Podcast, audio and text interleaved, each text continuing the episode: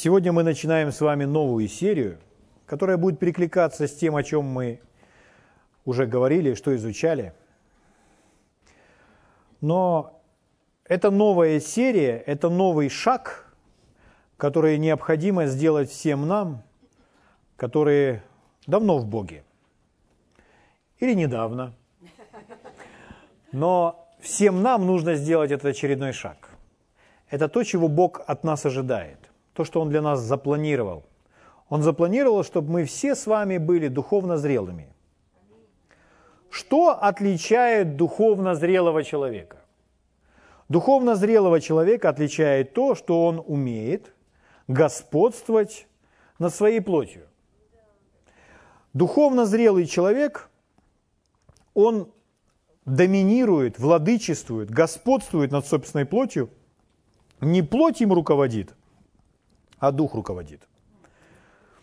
Поэтому мы с вами посвятим этому какое-то время, чтобы увидеть, кого Библия называет духовным человеком. Какой это духовный человек?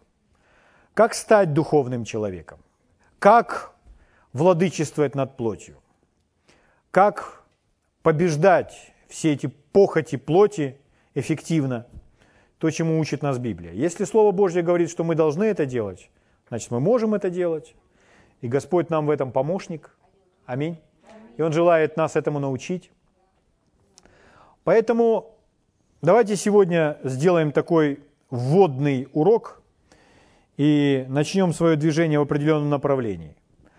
Я вам просто прежде хочу сказать, что это наше изучение принесет в вашу жизнь очень много победы и много мира.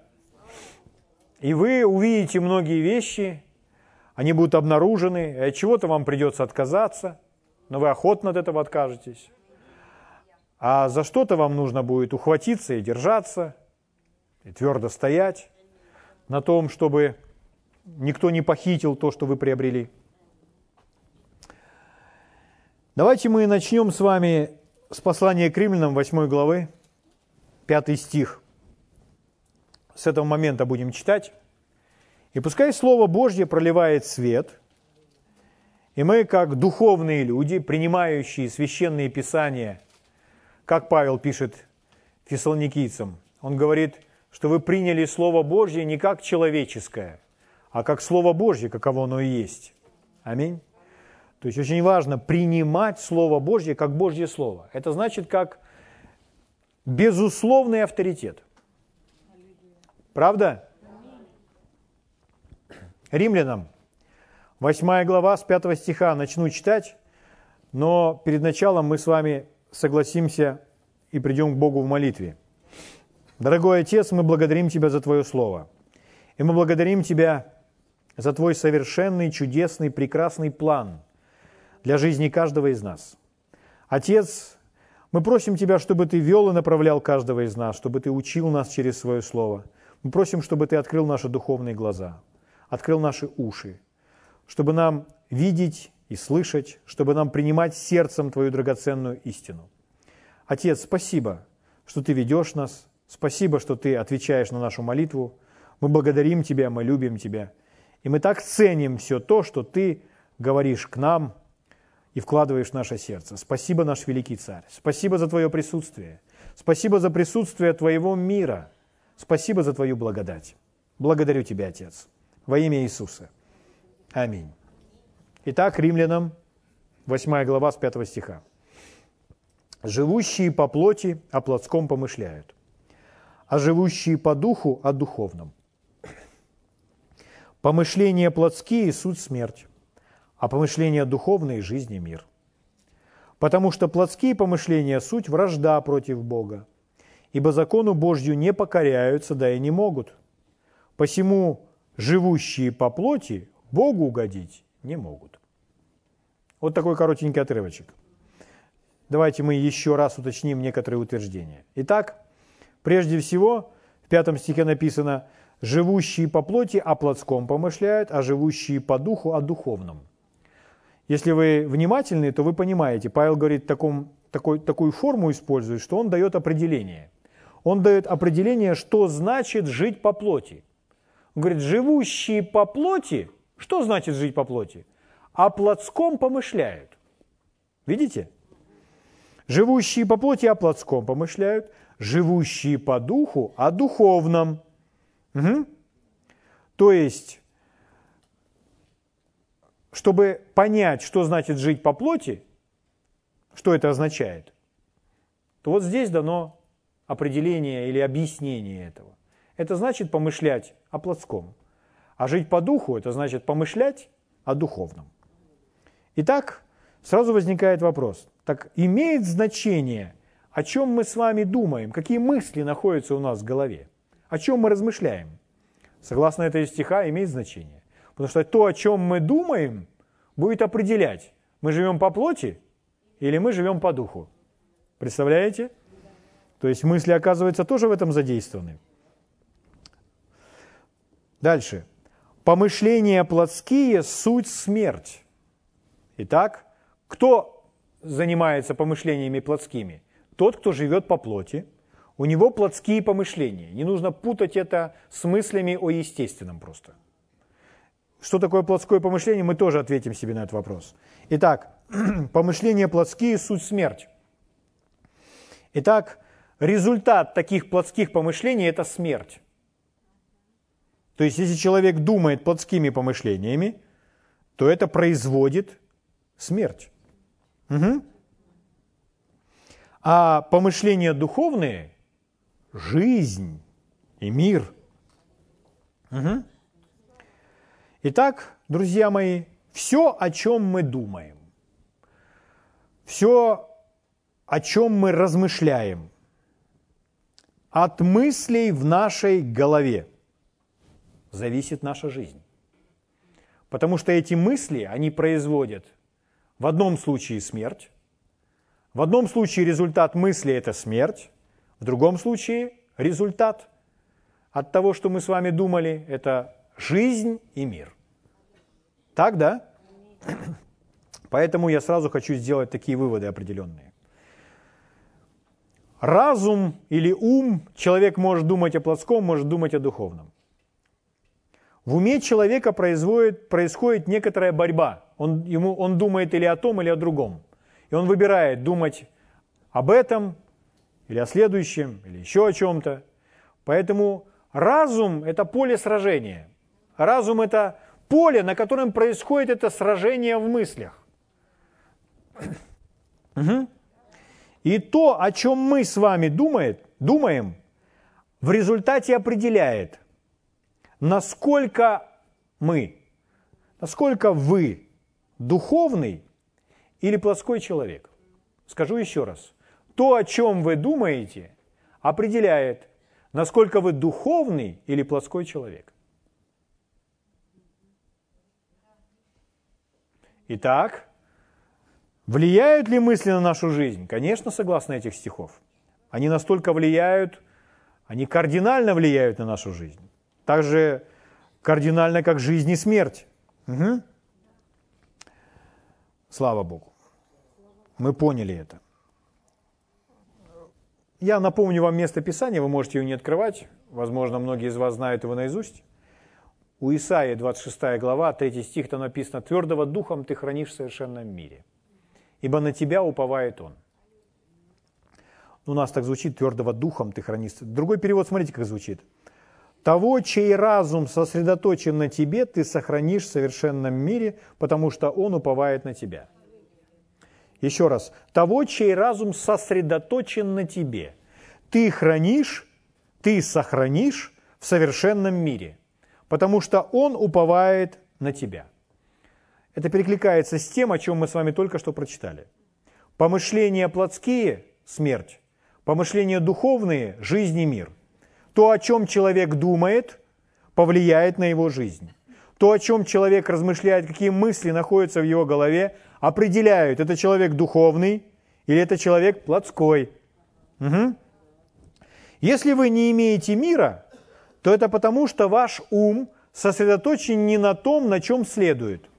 Если ваш ум будет сосредоточен на том, на чем правильно, на чем он должен быть сосредоточен, на Боге, на Боге как ответе для вашей жизни, вы будете иметь мир.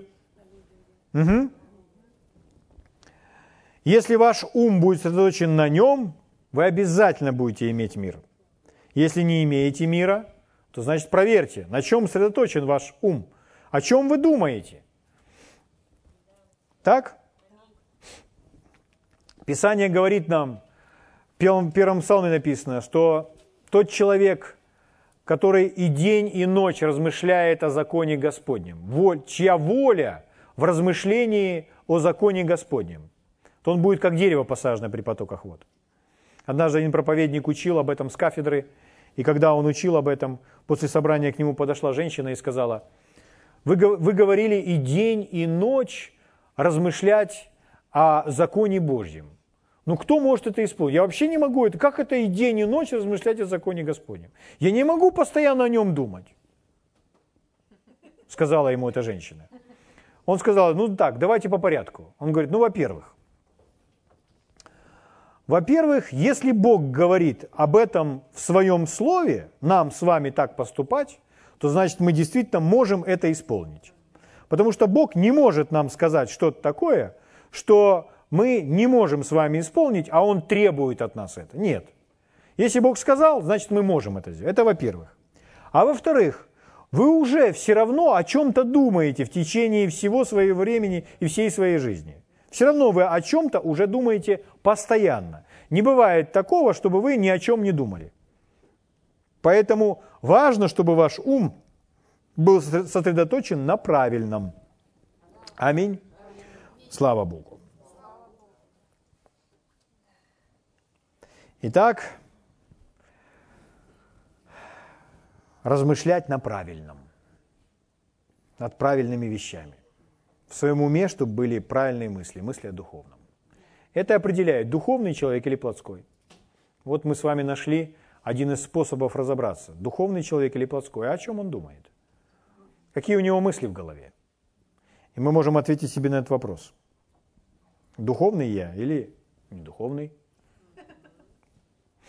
Вообще очень сложно разобраться, какой человек духовный или духовный. Библия учит нас, Иисус так учил, что всегда нужно смотреть по плодам. Человек может говорить, что он духовный.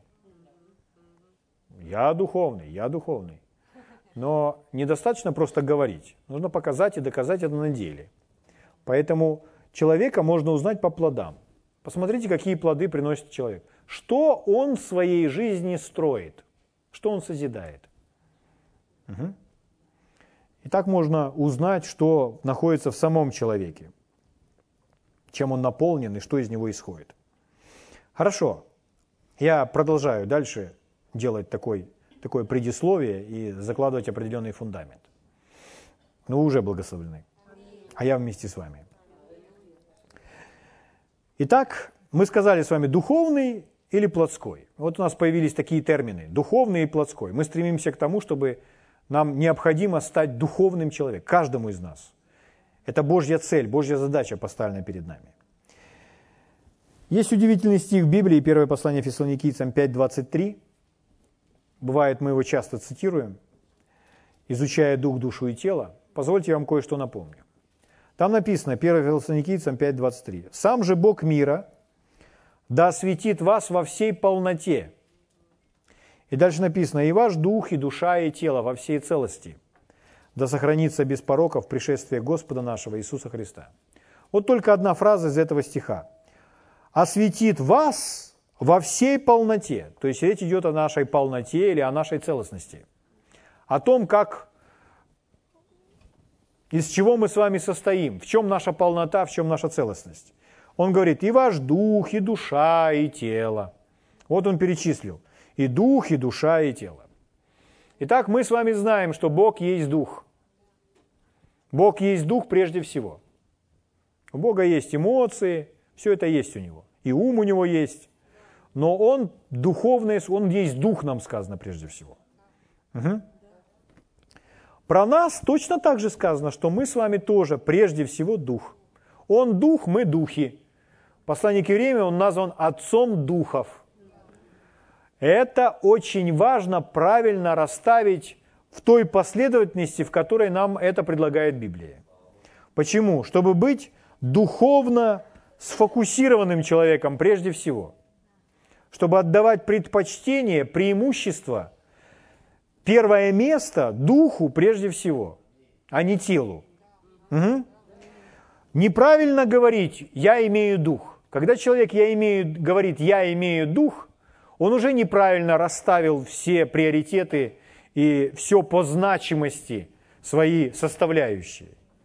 Неправильно говорить, что я имею дух. Правильно говорить, я есть дух. Я не имею, я являюсь этим духом. Угу. Дух это тот, кто, кто мы есть, слава Богу. Очень помогает человеку, очень поможет каждому из вас, если постоянно развивать осознание или сознание в себе, что я есть дух, говоря следующее. Я есть дух, я имею душу и живу я в теле. Угу. Я есть дух, у меня есть душа и живу я в теле. Многие из вас знают это утверждение, но совсем другой результат будет, если вы себе об этом скажете. А еще лучше, если вы скажете себе об этом – глядя на себя в зеркало и указывая пальцем. Если вы сделаете так несколько раз, то это перенастроит вас, чтобы поставить все в правильной последовательности. Потому что мы с вами не тело, мы с вами не душа, мы не ум с эмоциями. Мы с вами дух прежде всего. Это тот, кто мы с вами есть. Дух. Я есть дух – у меня есть душа, живу я в теле. Угу. Я живу в этом теле. Это тело как скафандр для обитания на земле.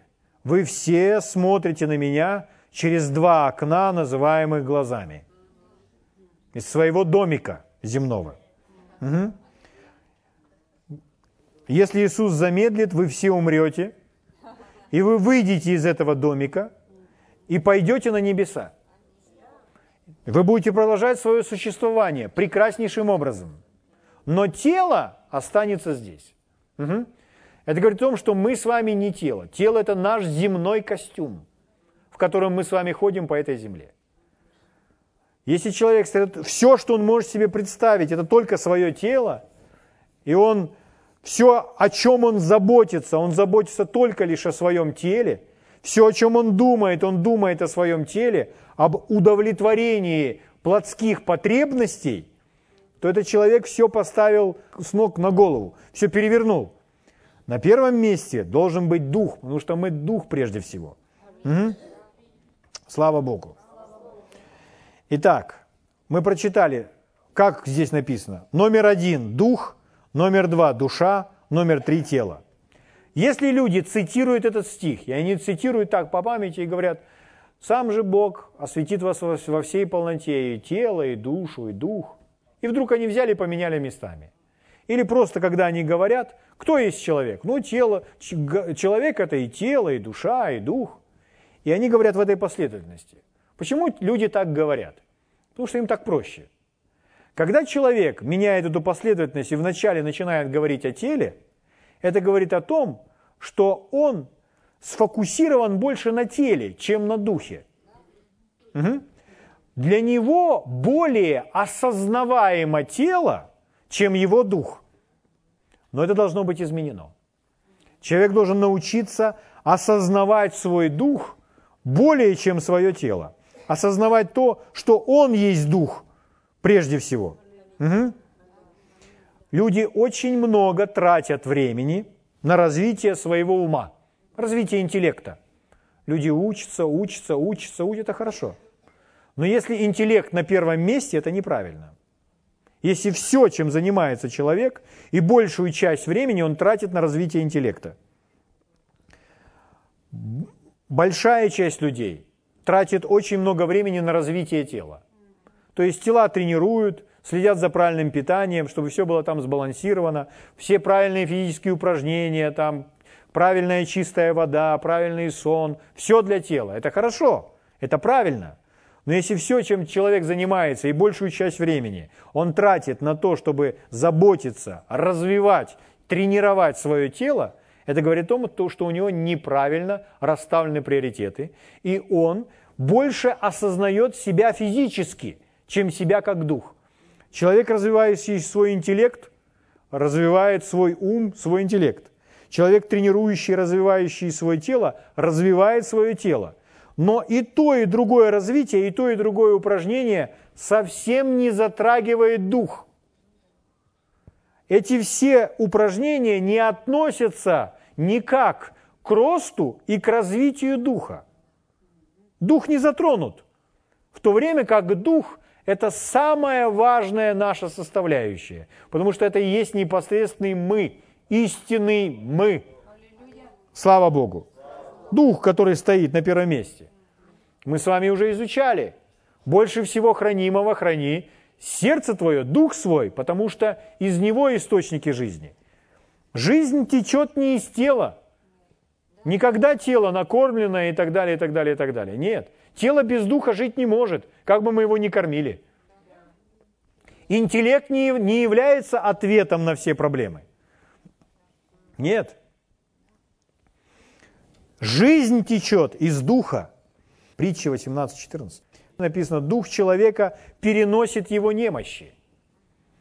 А пораженный дух, кто может подкрепить его? Итак, написано пораженный дух во второй части стиха, а в первой части стиха дух человека. В другом переводе это звучит так. К слову дух представлено еще слово сильный. Притча 18.14. Сильный дух человека переносит его немощи. Итак, если сильный, развитый дух, то он поможет человеку в его немощах, в его слабостях. А если дух слабый, то он не поможет ему в этих немощах. Угу. Итак, когда мы с вами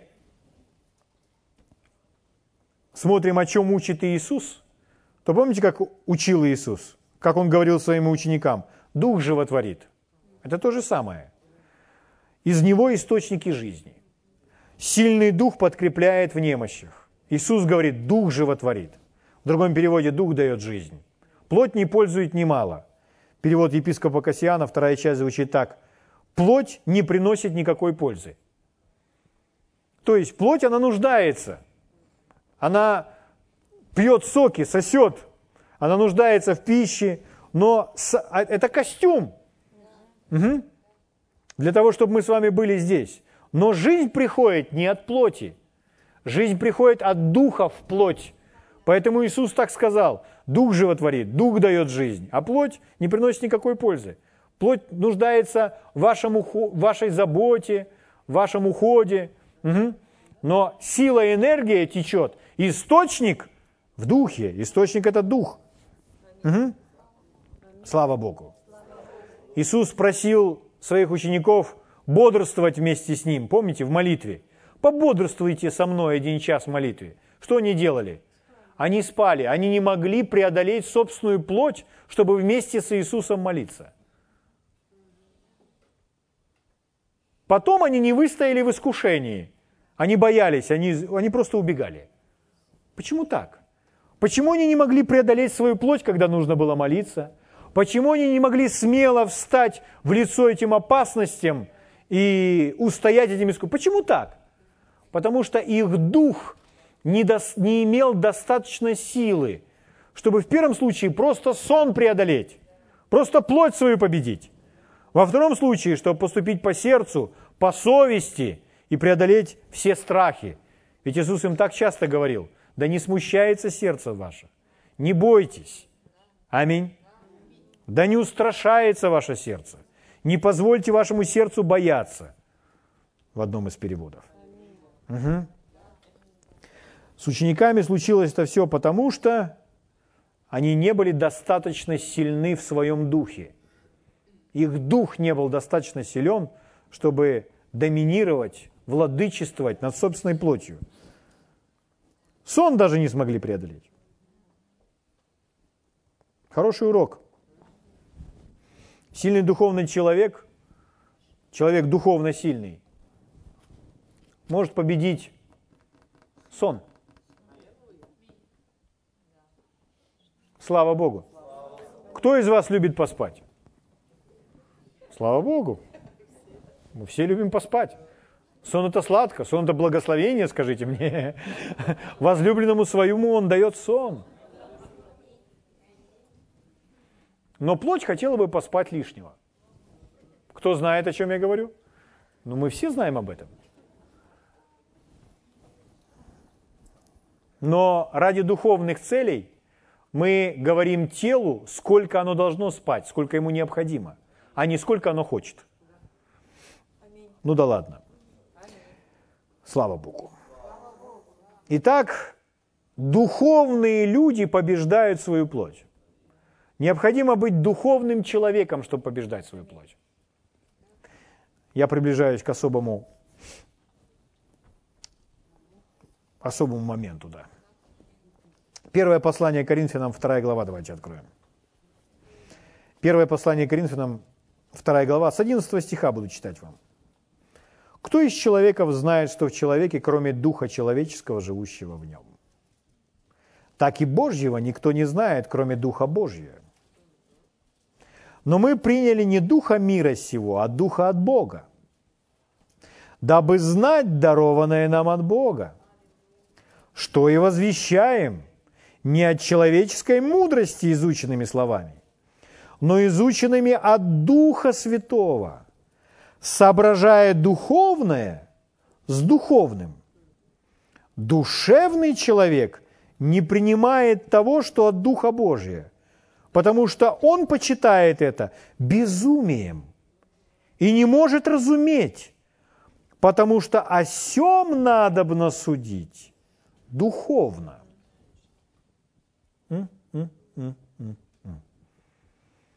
Вы услышали? Повторю некоторые моменты. Что возвещаем вам не от человеческой мудрости изученными словами, но изученными от Духа. 14 стих. Душевный человек не принимает того, что от Духа Божьего. Он почитает это безумием. И не может разуметь, потому что о сем надо судить духовно. Что это значит? Ну вот душевный человек в одном из переводов звучит как естественный человек. Это человек, который не осознает духовного мира. Вот все, что в духовном мире, для него закрыто. Духовный мир для душевного или для естественного человека закрыт. Для него открыт только материальный мир, все то, что можно потрогать и осознать. Духовный мир для него закрыт. Когда говорят о духовных вещах, говорят о существовании Бога, этот человек считает это безумием, это считает глупостью, вымыслом, нереальностью, чем-то пустым. Угу. И он даже может ухмыляться и смеяться.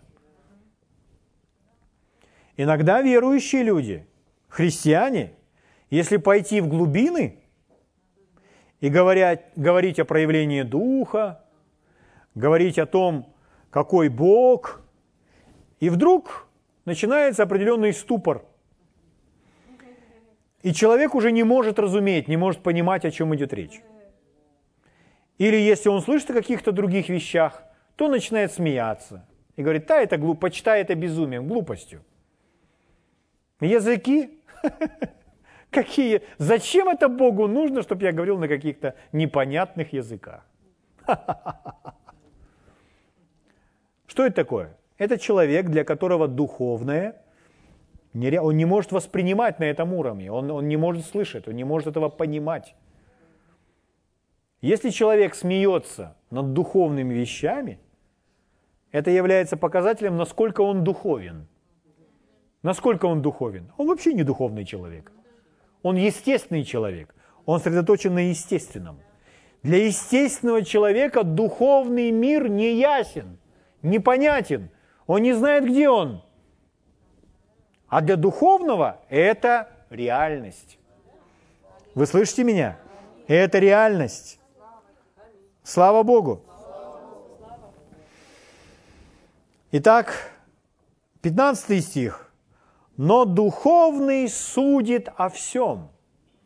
Итак, для естественного человека, для душевного человека, для него это все глупость. Он не понимает этого. Он не может этого понимать. А про духовного? А духовный судит о всем. О всем. Судит. То есть различает. То есть понимает. Способен это воспринять, понять, увидеть. Угу. Чем более духовный человек, тем более сведущий человек. Он судит обо всем. Поэтому это человек, который более сведущий, более способный к развлечению. Он больше видит и знает Бога. А Бог видит это духовная сфера. Он видит, духовный человек видит Божьи пути. Он видит и узнает Божьи дела. Он это все различает. А естественный человек, для него это закрыто. Он не может этого понимать. Угу. Итак, духовный судит о всем, а о нем судить никто не может. Ибо кто познал ум Господень, чтобы мог судить его? А мы имеем ум Христов. Мы с вами уже читали у Исаии. Ум, сосредоточенный на нем. Такой ум будет иметь мир. Такой человек будет находиться в мире. А здесь написано, а мы имеем ум Христов. Это одно из мест Писания в арсенал вашего исповедания, которое нужно себе говорить, чтобы правильно себя позиционировать во Христе. Слава Богу. Чтобы говорить правду, истину о себе. О! Следующее, дальше читаю, следующая глава. Когда Павел писал, это не было разбито на главы и стихи. Это переводчики сделали для удобства, чтобы мы находили те или иные отрывки из Писания. И он дальше продолжает. «И я не мог говорить с вами, братья, как с духовными, но как с плотскими, как с младенцами во Христе». Это Павел пишет Коринфянам, верующим людям. Он говорит, я не мог с вами говорить как с духовными, но как с плотскими, как с младенцами во Христе. Павел говорит, что можно говорить о чем-то, но люди не, не услышат этого. Поэтому он не может с ними говорить о том, о чем бы он хотел с ними поговорить. Из-за того, что они не слышат, не услышат то, что он им пытается донести. В Евреям есть параллельная мысль в пятой главе. Там он говорит, вы сделались неспособными слушать. То же самое. Из-за своего младенчества. Вы сделались неспособными слушать. Почему это люди, верующие люди, не способны слышать? Почему они не могут слышать? Потому что они остаются плотскими. Потому что они плотские. Они сосредоточены на своей плоти, они позволяют плоти доминировать. Поэтому они не могут судить о духовных вещах.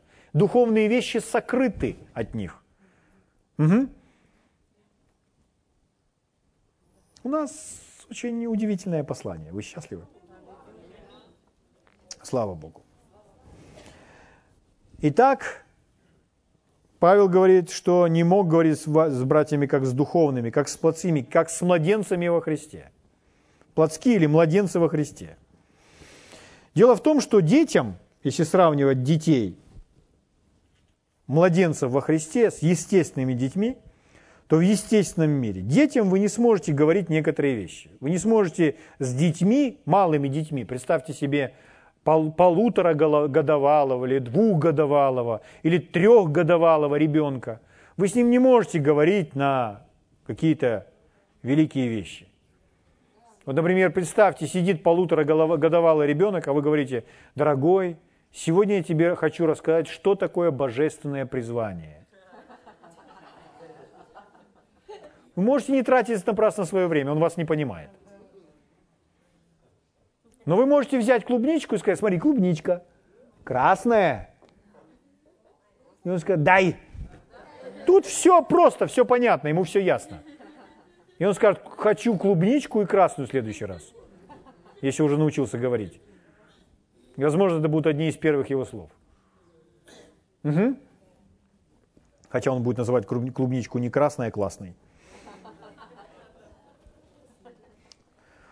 Но мы не можем поговорить обо всем с детьми. Вы можете начать с ними говорить в возрасте там, 5 лет, задать им некоторые вопросы – и они ответят на ваши вопросы спустя лет 10 или 15. Почему? Потому что для этого нужно вырасти. Ну, в естественном так. Угу. В духовном происходит все точно так же.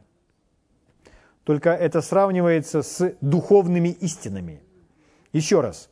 Я не мог говорить с вами, братья, как с духовными, но как с плотскими, как с младенцами во Христе. Я питал вас молоком, а не твердой пищей. Ибо, ибо вы были еще не в силах, да и теперь не в силах, потому что вы еще плотские.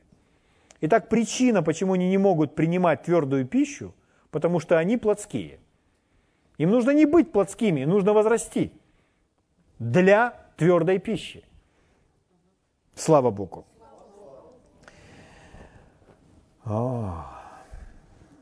Итак, когда мы читаем Павла, то мы видим эту параллель. Быть плотским – это все равно, что быть маленьким ребенком. Ребенком, который не вырос. Плотской – это все равно, что маленький ребенок. Поэтому, друзья мои, маленькие дети в мире естественном помогут нам понять, что значит быть плотским в мире духовном. Еще раз скажу. Если мы будем наблюдать за маленькими детьми в естественном, то это поможет нам понять, что значит плотской человек во Христе, в мире духовном. Что значит плотской верующий?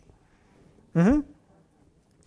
Потому что маленькие дети, полуторагодовалые, двухгодовалые, трехгодовалые, ну там уже их можно воспитывать, и там уже будут определенные качественные плоды уже дальше подниматься. Но вначале нет. Все маленькие дети плотские. Все маленькие дети плотские. Это значит, они только на уровне плоти могут мыслить, понимать и так далее. Это значит, они думают только о том, что для них приятно. Вот то, что они хотят, то, что им приятно. Вот они могут думать только об этом. Полутораголовалый ребенок не скажет, мама придет, дорогой, хочешь, я тебе дам уже бутылочку с молочком? Попьешь? Говорит, ну, если ты, мама, уже сделала все свои дела, и если ты свободна, если тебе удобно именно в это время, то ты, конечно, можешь дать мне бутылочку с молочком. Для это нужно быть взрослым, чтобы так говорить. Понимаете, о чем я говорю? Все малые дети, они плотские. Поэтому если духовно мы имеем церковь, где люди духовно не растут, то мы имеем церковь полную плотских верующих. И если это так, друзья мои, то это должно измениться, чтобы все верующие, они росли. Всегда будут младенцы приходить новые, но мы им будем помогать расти. Но если все остаются плотскими, то мама возьмется за голову. Угу. Папа тоже. Если ребенок чего-то хочет, например, например, хочет чего-то скушать, то он об этом заявляет сразу. Если он это не получает, то вы узнаете о том, что он, что он хочет и что ему нравится, а что ему не нравится. Вы узнаете об этом сразу. Угу. Слава Богу. Все очень просто. Если дети, малые дети, например, играются в комнате, и они заигрались в этой комнате, они могут издавать какие-то звуки, например, там, ребенку два с половиной года, и он играет своим, своим любимым автомобилем, одним или двумя или тремя, разбросал все по комнате, и к вам пришел гость, и вы сидите в этой же комнате, здесь на диване, в кресле, и общаетесь. А ребенок в другом углу в этой же комнате играет своими игрушками – и он заиграется, и он будет издавать разные звуки, он начнет кричать. Если их двое, то они будут кричать еще громче. И вы будете ему говорить, дорогой, там, потише. Он будет продолжать кричать, громко играть. У него будет такое, глядя на него, будет такое впечатление, что больше в этой комнате нет никого, есть только один он. Что это характер... что... Э, как это характеризует ребенка? Он не замечает людей вокруг себя. Ему кажется, что есть только один он и его игра. Это очень похоже на плотского человека. Плотской человек тоже не замечает других людей, их нужды и так далее. Угу. Он сосредоточен на своих нуждах. Еще раз, маленькие дети в мире естественном помогут нам понять, что значит быть плотским в мире духовном. Потому что Павел провел эту параллель. Угу.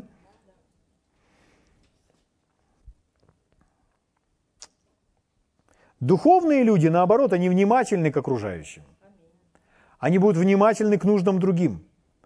И это открытая дверь для того, чтобы Божий Дух вел нас, чтобы восполнились чьи-то нужды.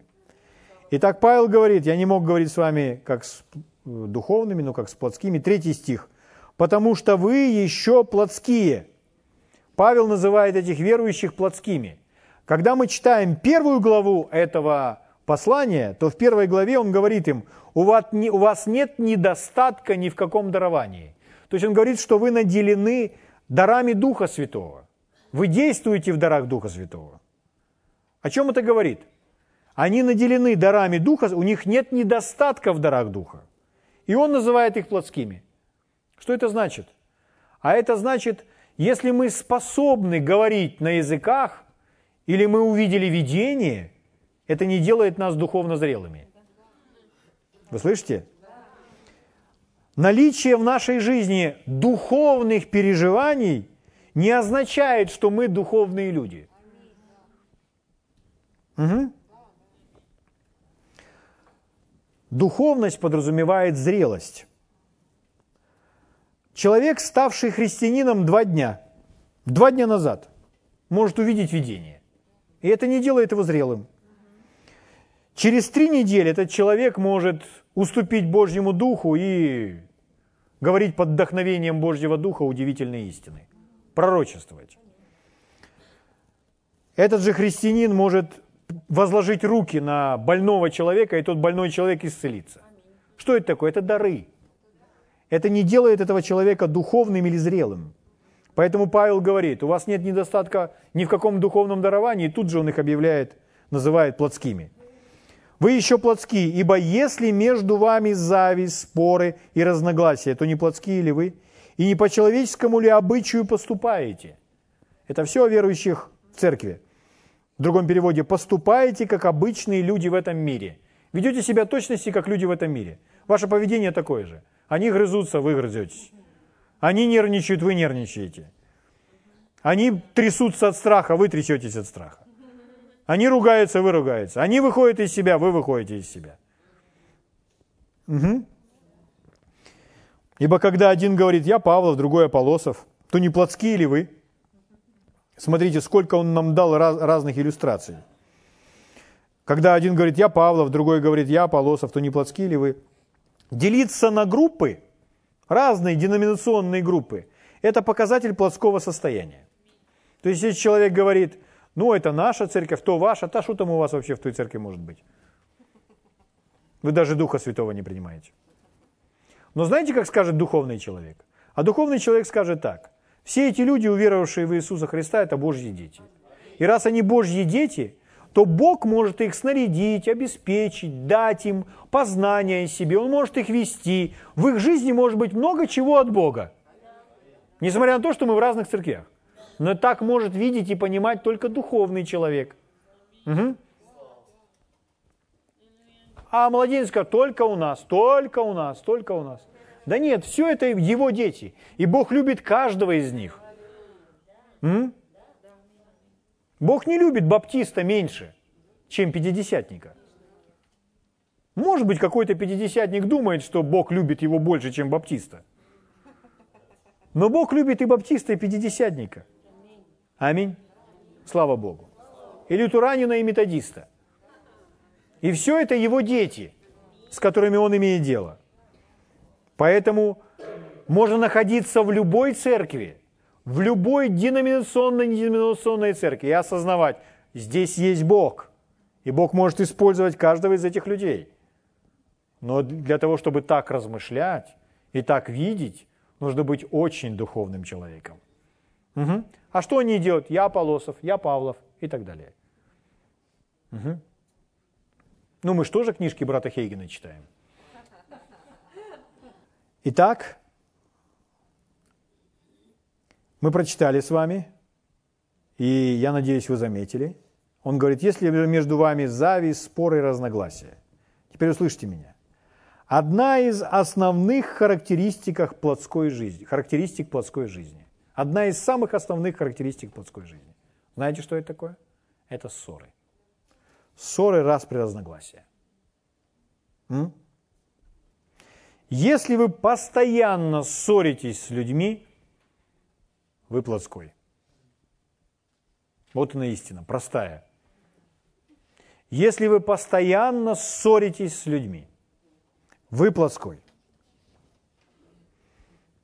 Неважно, сколько мест Писания вы знаете, неважно, сколько из них можете процитировать наизусть, если вы постоянно ссоритесь с людьми, вы плотской. Слава Богу. Сейчас я вам помогу. У Иакова в 3 главе написано. 3 глава, 13 стих. Там написано, «Мудр ли, разумен кто из вас? Докажи это на самом деле. Добрым поведением с мудрой кротостью. Но если в вашем сердце вы имеете горькую зависть и сварливость, то не хвалитесь и не лгите на истину». Смотрите, как Иаков говорит, если в вашем сердце – вы имеете. Это же он обращается к верующим людям. В вашем сердце вы имеете горькую зависть и сварливость. Сварливость. То есть ссоры проникли вовнутрь человека. Угу. О чем он говорит? Дело в том, что нельзя позволить ссорам, этой зависти, сварливости проникнуть вовнутрь нас. Все равно ссоры, сварливость вокруг нас всюду будут – Вокруг нас будет эта тьма, но это не должно проникнуть вовнутрь нас. Мы не должны позволить этому попасть внутрь нас. Будут те, которые пожелают с нами ругаться, которые пожелают с нами ссориться. Но мы не должны позволить с вами никому принести эту сварливость вовнутрь нас, чтобы это не жило в нашем сердце – то есть, чтобы никому не позволить сделать нас злым человеком. Угу. Это не есть мудрость, нисходящая свыше, но земная, душевная, бесовская. Видите, да? Слава Богу. Итак, если мы с вами хотим быть духовными людьми, то мы должны научиться доминировать, владычествовать, господствовать над плотью. И одна из самых основных характеристик плотской жизни, мы с вами прочитали, это ссориться. Там, где ссоры, там люди уступают плоти. Если человек в маленьких мелочах, он всегда позволяет себе ссориться на мелочах. Там немножечко вышел из себя, там немножечко вышел из себя, там немножко повздорил, там немножко повздорил, там поругался, там поругался, на мелочах. Жизнь состоит из мелочей. То что он делает? Он потихонечку тренируется и развивается. Он тренирует свою плоть ссориться. Он делает ее тем самым сильнее, он ее этим кормит, развивая. Угу. Но если человек не позволит всему этому проникнуть вовнутрь, а он будет принимать решения и позволять любви доминировать над всем, не позволять плоти. Для этого нужно учиться кормить свой дух и сделать свой дух сильным. Тогда ему легко удастся владычествовать над своей плотью. Когда человек кормит и питает свой дух, когда дух сильный, то любовь в нас будет сильная. Когда дух сильный, тогда вера в нас будет сильная тогда нужно пресекать даже самое минимальное проявление ссор, чтобы внутри не возникло никакого горького корня, чтобы внутри ничего этого не было. Зачем? Чтобы быть духовным человеком, чтобы владычествовать над всем этим, чтобы господствовать над всем этим. Слава Богу. И это принесет нам массу удивительных преимуществ и поможет нам жить полной жизнью во Христе. Слава Богу. Итак, мы с вами в течение определенного периода будем учиться владычествовать над плотью. И мы с вами заглянем под каждый кустик, камушек и вытащим все то, что где-то спряталось, и мы выбросим это из своей жизни, Зачем? Чтобы быть духовными людьми. Слава Богу. Давайте встанем и поблагодарим Господа.